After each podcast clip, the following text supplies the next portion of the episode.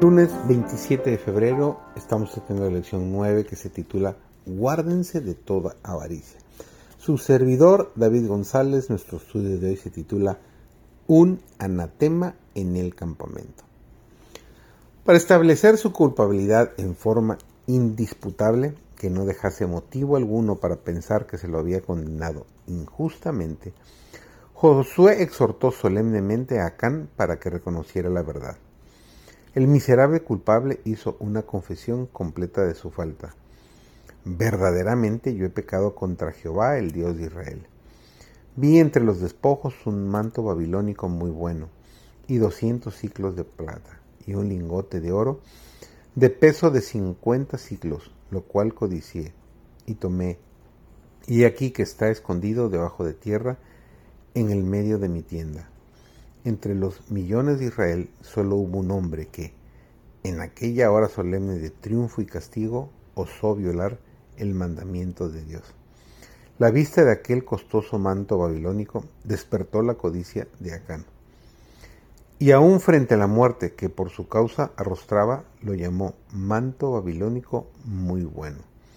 Un pecado le había llevado a cometer otro, y se adueñó del oro y la plata dedicados al tesoro del Señor.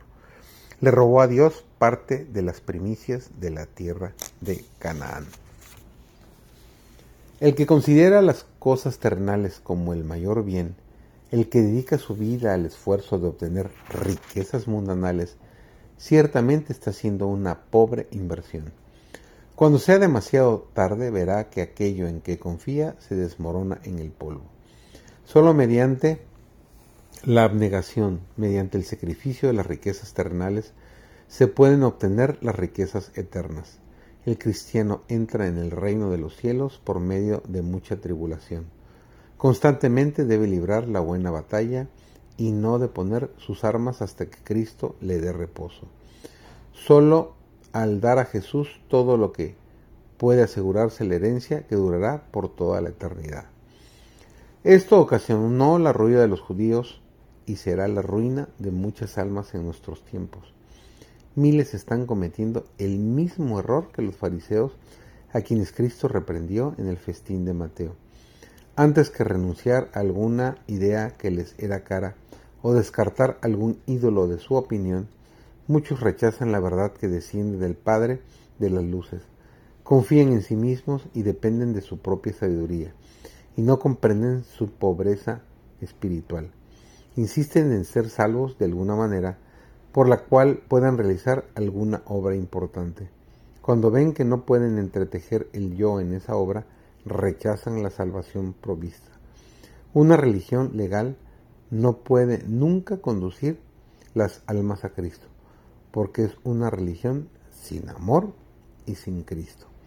El ayuno o la oración motivada por un espíritu de justificación propia es abominación a Dios.